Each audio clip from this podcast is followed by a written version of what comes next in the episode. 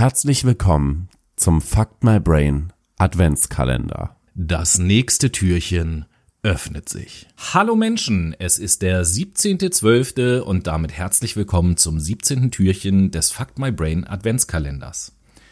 Andrei Chikatilo. Der Ex-Lehrer aus der russischen Großstadt Rostow wurde von der Polizei des 52-fachen Mordes überführt, im April 1992 unter Anklage gestellt und nach einem spektakulären Prozess zum Tode verurteilt. Insgesamt soll er sogar 65 Mädchen, Frauen und Jungs sexuell missbraucht, umgebracht und auf grauenvolle Weise verstümmelt haben. Andere Schätzungen sprechen von 90 Opfern. Chikatilo wurde 1936 geboren und wuchs während des Zweiten Weltkriegs auf.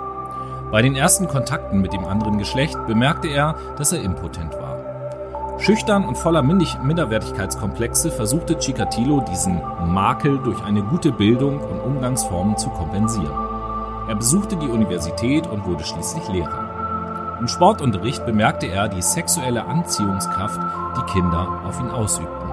Er drang überraschend in Umkleideräume und Toiletten ein. Nach einem Vergewaltigungsversuch wurde er zwangsversetzt. Am 22. Dezember 1978 beging Chikatilo seinen ersten Mord. Er lockte die neunjährige Lenotchka Sakotnova in seine Dacia, stieß sie zu Boden und versuchte sie zu vergewaltigen. Als dieses Vorhaben misslang, erstach er sie letztendlich. Ihre Leiche warf er in einen nahen Fluss. Für diesen Mord wurde der vorbestrafte Alexander Kravtschenko zum Tode verurteilt und 1983 erschossen. Chikatilo blieb in Freiheit. Er verübte zwei Jahre lang keine weitere Tat. Seine spätere Vorgehensweise war auf Bahnhöfen Kinder und Frauen anzusprechen. Seine Opfer waren Landstreicher, Prostituierte, vernachlässigte oder verwaiste Kinder. Er versprach ihnen Süßigkeiten, Essen oder Geld. Frauen lockte er mit Geld oder Alkohol für einen Liebesdienst.